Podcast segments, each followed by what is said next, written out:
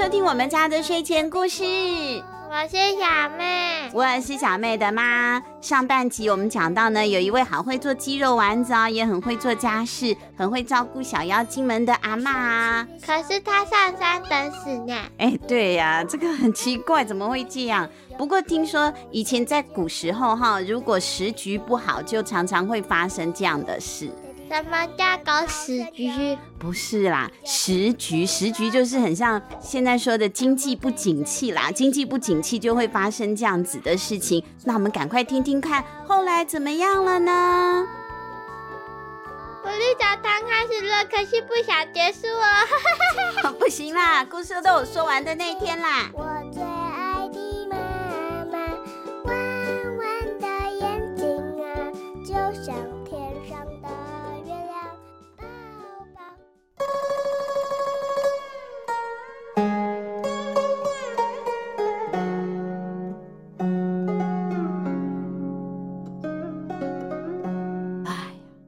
山上等死哦，这也是逼不得已的。我们村子今年的收成不好啊，家里的粮食不够吃。我有十个孙子呢，我吃一份粮哦，我的孙子就少吃一口了。差一口差那么多吗？对啊，就不过是一个老人家一口还能吃多少呢？有那么严重吗？可是大娘觉得严重哦。当然有差啊！我只要想到我那一口粮哦，可以让我的孙子们再吃得饱一点点，要我做什么我都愿意。哎呦，阿妈都是那么样的疼儿孙的，宁可自己吃苦，也舍不得孙子们挨饿的。那是谁背你上山的？是，是我儿子啦。大家你看我，我看你，不是儿时啊，不要误会了，儿时不会这样做的，是 儿子。哎，儿子，我自己生的儿子把我背上山那等死，那那这这怎么得了呢？不会吧？你们人类不是最注重孝道了吗？怎么能为了几口饭就把妈妈背到山上丢掉？太不孝了。山猪精听了好生气哦，他最喜欢大娘了，应该是他最喜欢吃那个鸡肉丸子了。好，翻译成小红一样，对对，跟小红一样，为了鸡腿，他是为了鸡肉丸子嘛，他最喜欢大娘了。听到这种事情啊，一肚子的火都冒出来了。哎，他也不是不孝了，我的儿子啊，也是很无奈的。那一天他说要背我上山。我就知道啊，是家里真的撑不下去了。那您知道回家的路吗？我当然不知道啊。啊，不过吼，我有偷偷的在口袋里啊塞了很多小石头，每走一段路哦，我就丢一颗做记号哦。大娘好聪明哦，这样您就可以沿着小石头的记号下山回家了，对不对？不过大娘却摇了摇头，哎，大娘说：“不对啊，那个记号哦，不是我要看的，是留给我儿子的啦。啊、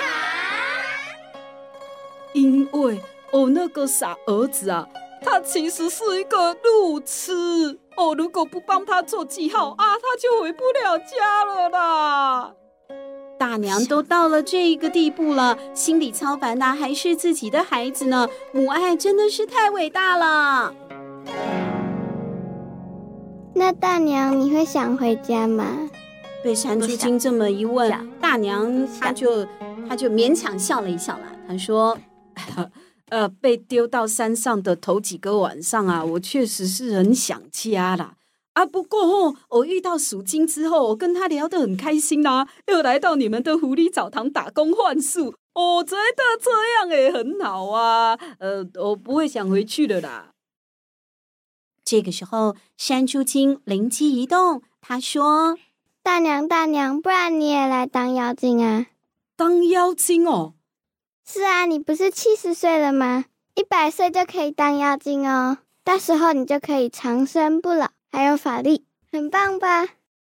哇，原来在动物的世界里面啊，它们的寿命比人类来的短很多，人都可以活到八九十岁，可是动物顶多就是一二十年了。如果真的能够撑到一百岁，就拥有当妖精的资格了。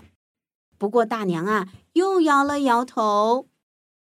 我才不想当妖精呢，我也不想活那么久。为什么？不只是鼠精、山猪精，大家都觉得好意外哦。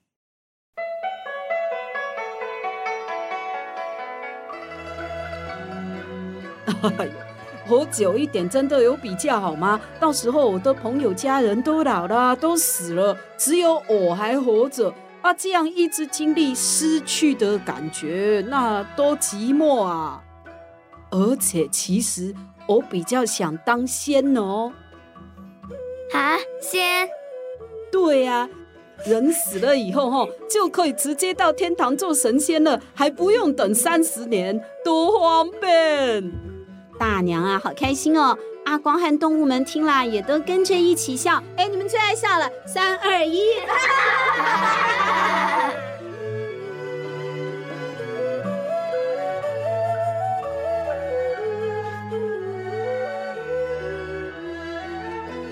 就这样每天都勤劳的在狐狸澡堂里干活、煮饭、照顾妖精们。不过阿光他们看得出来，大娘其实并不是像他说的那样开心洒脱的。他常常会趁着没有人注意的时候，对着东山村的方向远远地望着，还会小小声的啊叹气呢。妖精们都知道，大娘这就是在想家了。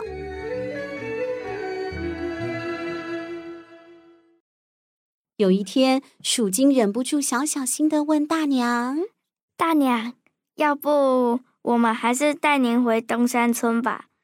啊。这样哦，还是不要好了啦。我待在这里很好啊，没事啦，没事。可是您虽然口口声声的说喜欢跟我们在一起，但我们都知道，您最想去的地方还是东山村和大哥的家吧？大娘大吃一惊哦！啊，你们怎么知道我儿子是谁？何止知道，我们都调查的一清二楚了。何大哥有十个孩子。今年小麦收成不好，孩子又生了病，日子着实难过，他才会把唯一的老母亲背上山去等死。可是大娘，其实何大哥第三天就后悔了，他每天都上山找您，还哭得要死要活，把整个东山吵得鸡犬不宁。嗯，鸡犬不宁，鸡还有狗都汪汪汪的叫了，大家都不得安宁了。大娘一听，忍不住啊，就掉下眼泪了。原来自己的儿子不是真的狠下心要丢掉他的，只是他回来找妈妈的时候，大娘已经跟鼠精来狐狸澡堂了嘛。大娘的儿子当然找不到他啦。而妖精们一方面是因为大娘都说了几次不想回家，一方面是太喜欢有大娘在的日子，大家都喜欢妈妈的照顾嘛。所以没有人敢把事情告诉大娘。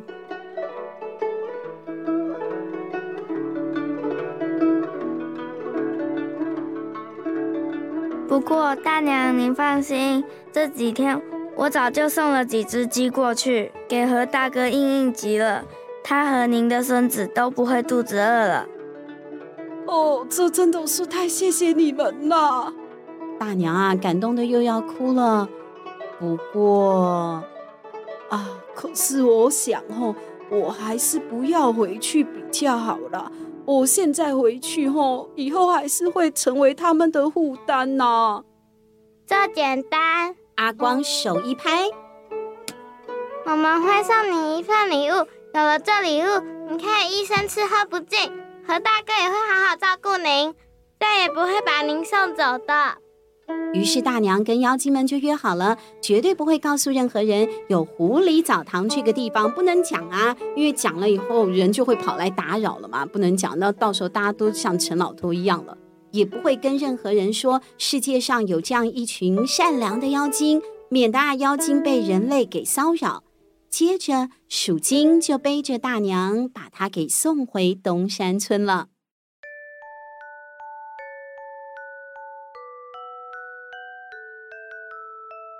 大娘，这次您口袋不必放石头了，因为您再怎么丢石头，也永远找不到回狐狸澡堂的路喽。回到家的大娘受到了何大哥一家热烈的欢迎，大家看到阿嬷平安回来都非常的激动。何大哥也是抱着大娘痛哭不已，对自己之前的行为感到懊悔又惭愧。就这样。大娘和何大哥一家幸福快乐的过着每一天，而那个妖精们说的礼物又是什么呢？原来，只要何大娘想起妖精们在没有人的地方偷偷说出“狐狸澡堂”四个字，她的嘴巴里面就会吐出一颗黄金豆哦。这小小的黄金豆，黄澄澄、亮晶晶，一看就知道是上等货，非常的值钱。不过大娘不贪心，她几乎没有吐过几次黄金豆，因为她知道这些都是妖精们给她的祝福，很珍贵。她是一个感恩惜福又知足的人，只要日子过得平凡、健康，吃得饱、穿得暖，重点是可以跟最爱的家人在一起。那就是最美好的生活喽！下班，好了，谢谢谢谢。这地球人好神勇，一脚踢飞了从头。但我最最最喜欢的，当然还是做你的小跟屁虫。雅萍老师的《狐狸澡堂》Podcast 版到这里就算是完结篇了。这套书真的非常好看哦，除了有趣又幽默，也会教小朋友要有同理心、懂得感恩、孝顺，还有知足啊，这些都是非常珍贵的品德哦。还会让人想要吃鸡肉丸子和泡温泉。哎，对，真的，真的会很想一边泡温泉一边吃肉丸子。下一集又会再为大家说什么有趣又好听的故事呢？我们下期见！我们下一集见喽，拜拜！拜拜！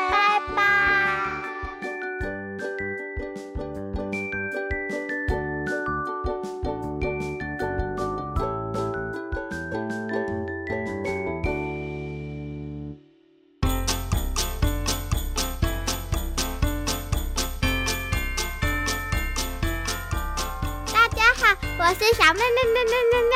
喜欢听我们的故事吗？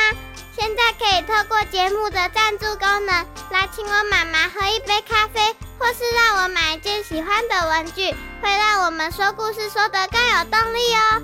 详情请看节目资讯栏，或是到我们家的睡前故事 FB 粉丝页查询。有赞助好开心哦！呃，这这这，啦啦啦啦啦，晚上的森林非常有趣。有大只的老虎骑在身上，妈妈被吃掉，我也被吃掉，哈哈哈哈哈哈！那你？